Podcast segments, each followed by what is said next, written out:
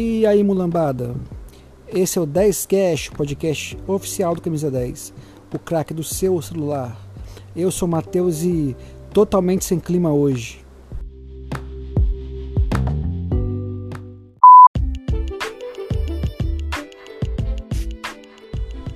Pessoal, Renato Gaúcho caiu ontem e caiu tarde demais, né? Desde a eliminação contra o Atlético Paranaense que ficou evidente que esse cara não tinha como seguir no Flamengo. Ficou claro, depois de uma série de resultados ruins contra Cuiabá, é, foi Chapecoense, Grêmio, Atlético Paranaense, Fluminense, depois daquela série de jogos ruins, tinha ficado muito claro que esse cara não podia continuar no comando do Flamengo. Muito claro. O time não existia. É, é, era nítido que não tinha nenhum padrão ali. O time não era um time, era um bando, né? Eu sempre gosto de fazer analogia do futebol com o vôlei.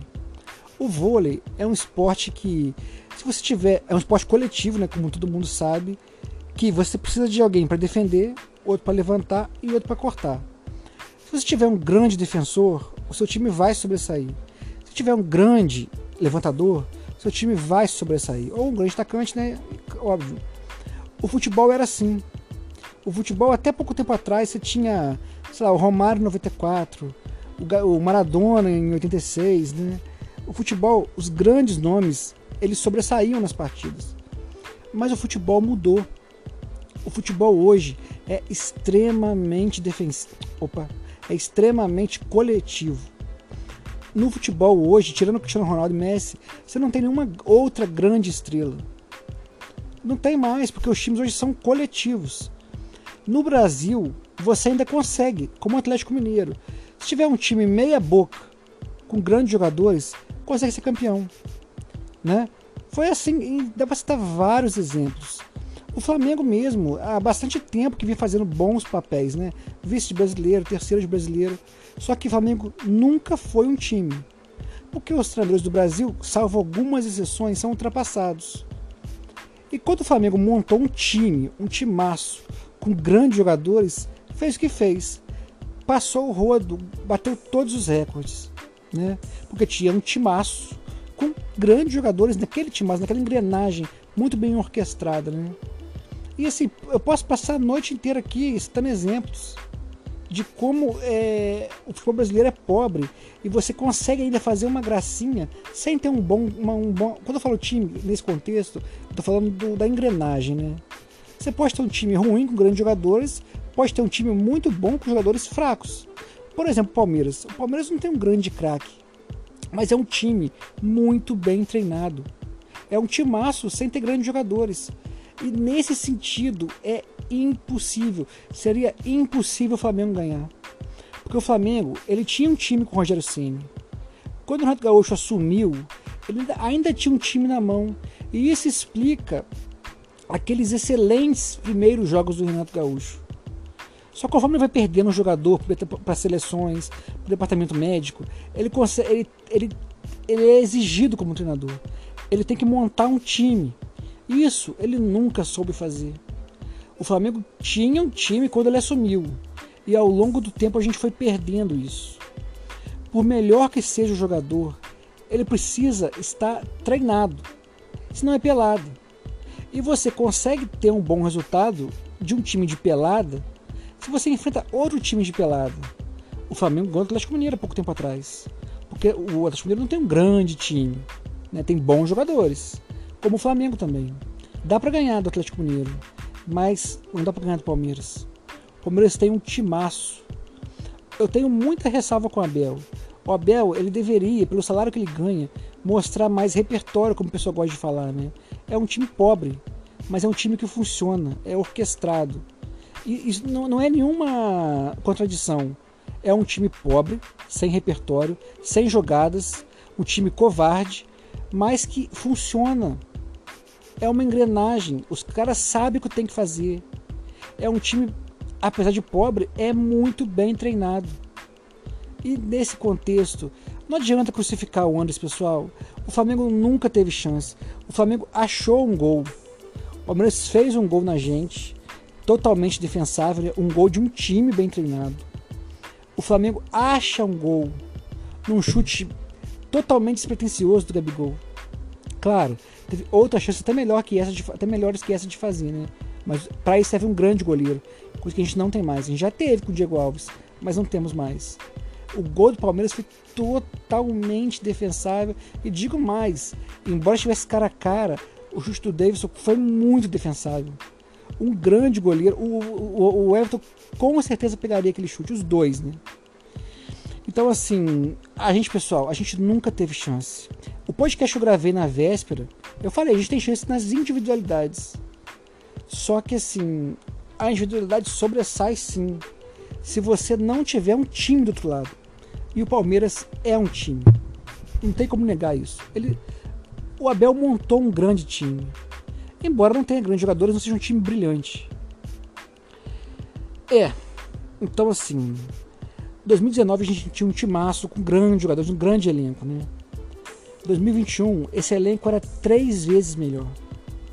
No começo do ano eu zoava, botava no, na, no Twitter, sabe? Vamos ganhar tudo esse ano, tudo, fácil. E eu realmente acreditei, porque o nosso elenco era muito forte. Só que tem um problema: a torcida do Flamengo é muito chata. A torcida do Flamengo não deu tempo ao Rogério Ceni, como não deu pro Domi o Domi, como eu falei do outro, outro programa, vinha fazendo um grande trabalho no Flamengo. O Domi estava criando infinitas jogadas, um repertório absurdo de formas de fazer um gol. Pela esquerda, pelo meio, tabelando cruzamento. O Domi fez um excelente trabalho. Só que tem um preço a se pagar. E ele pagou com goleadas. Tudo bem. Não se pode uma goleada como ele tomou. Mas o Domi ele fazia um bom trabalho, assim como o Rogério Ceni. Pior um pouco, mas mil vezes melhor que o Renato Gaúcho, mil vezes. Então assim, que sirva de lição, pessoal. Vai vir um treinador bom agora, eu acredito. Galhardo ou Cavalhal. É preciso paciência. É preciso paciência porque jogador de futebol não gosta de treinar. O Rogério Ceni, dentre outras coisas, sofreu porque quis implementar regime de treino, treino integral. E por isso foi queimado, os jogadores queimaram ele. Vai acontecer isso. Foi assim com o Domi também. O jogador de futebol não gosta de treinar o tempo inteiro. Ele quer zoeira, quer ser campeão, quer jogar, quer coletivo, mas treino técnico, tático, físico ele não quer. Quanto melhor o treinador, mais difícil vai ser o trabalho é preciso a gente entender isso e parar de pedir cabeça de treinador no começo de temporada. Porque quanto mais, quanto melhor for esse cara, mais vai ser difícil para ele implementar a filosofia de jogo dele. Então, assim, esse ano tem que ser de aprendizado pra gente, sabe, galera? Tem que ser de aprendizado porque foi um ano muito ruim, muito frustrante. Mais do que perder os títulos, vai ser ver, foi ver Palmeiras ganhar em cima da gente. Nosso, entre aspas, rival, né? Não é tão rival assim, mas atualmente é e principalmente o Atlético Mineiro ganhou o Brasileirão. O Flamengo ser vice duas vezes. O Flamengo adora chamar os outros de vice, a gente vai ser vice duas vezes. Vices bastante doídos. Então, assim, é preciso aprendizado esse ano. Dá tempo ao tempo, dá tempo ao treinador, se ele for bom. O que mais teve tempo, o que mais teve o respaldo da torcida era o pior deles, porque tem um discursinho fácil, é engraçadinho, faz piada, tira onda. E a gente não precisa disso. Precisa de trabalho, sabe? Menos praia, menos futebol e mais estudo.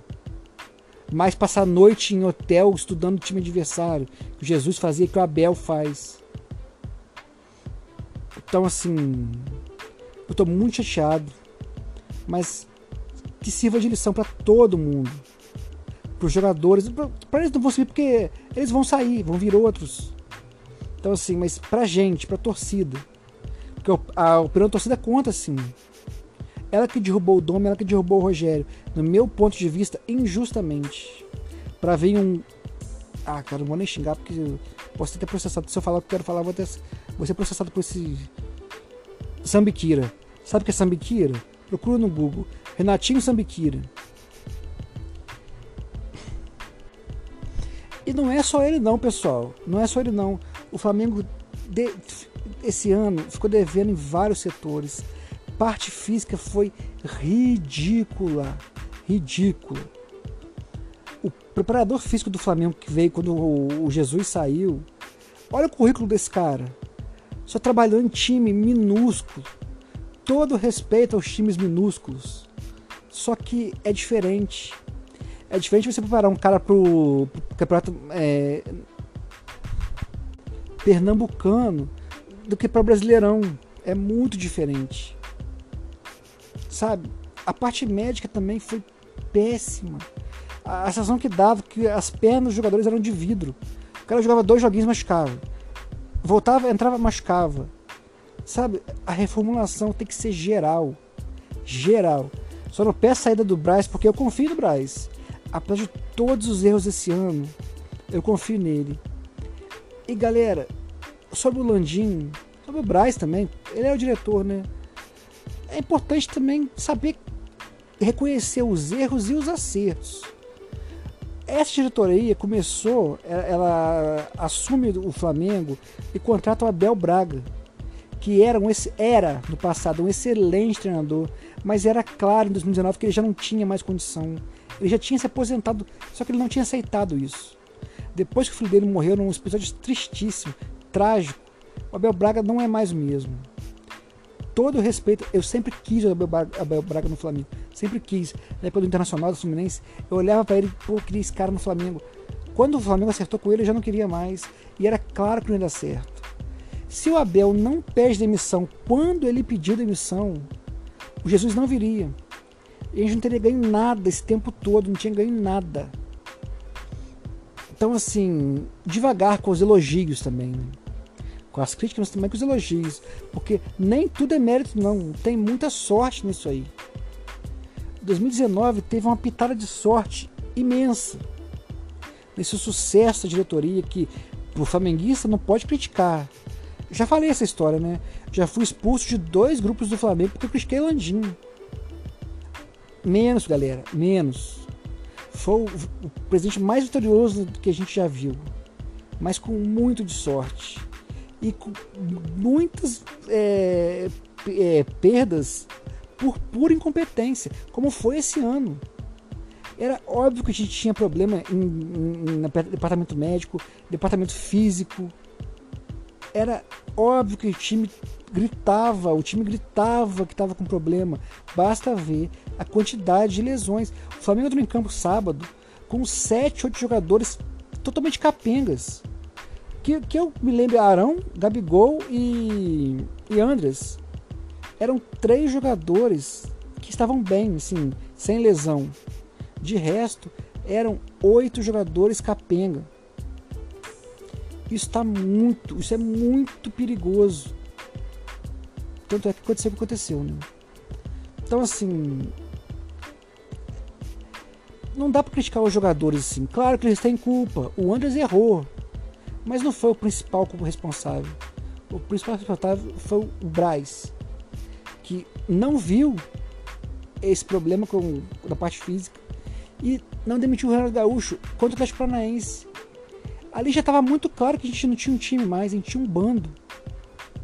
E como eu falei, um bando não faz frente a um time. Por, se você pegar os jogadores do Palmeiras e do Flamengo, comparar os jogadores do Palmeiras, só um jogaria no, no Flamengo, que é o goleiro Everton. Fora ele, teriam 10 jogadores do Flamengo. Tivesse um cara a cara, né? Seriam um palmeirense contra, e 10 flamenguistas no, no, no time. Não é suficiente quando você tem um time contra um bando.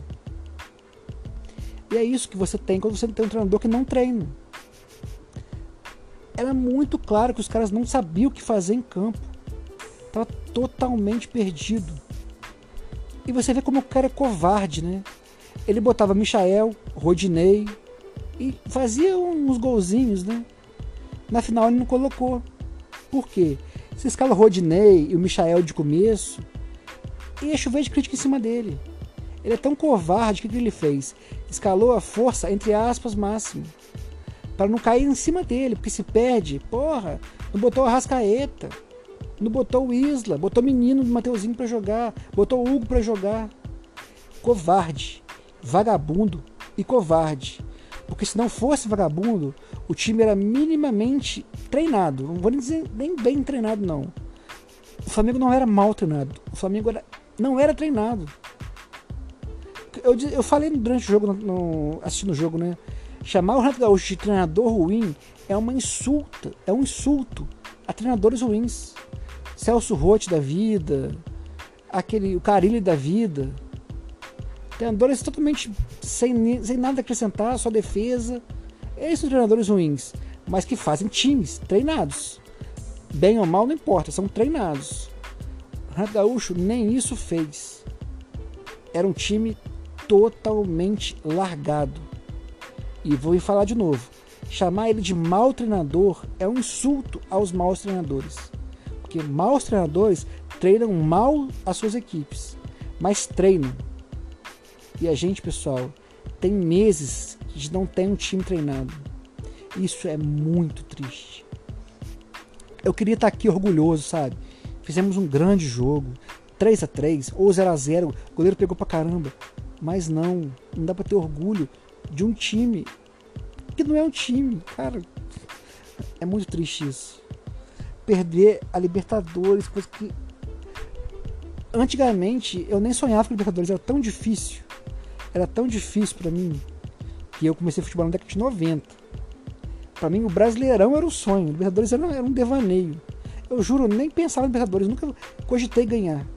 E ganhei uma. E achei que fosse ser comum. Como eu via São Paulo ganhar três, eu vi São Paulo ser bicampeão seguido. E agora o Palmeiras ser bicampeão, né? Achei que pudesse ter isso também, sabe? É muito triste. Eu achei que o, os meus pesadelos com Cabanhas iam acabar.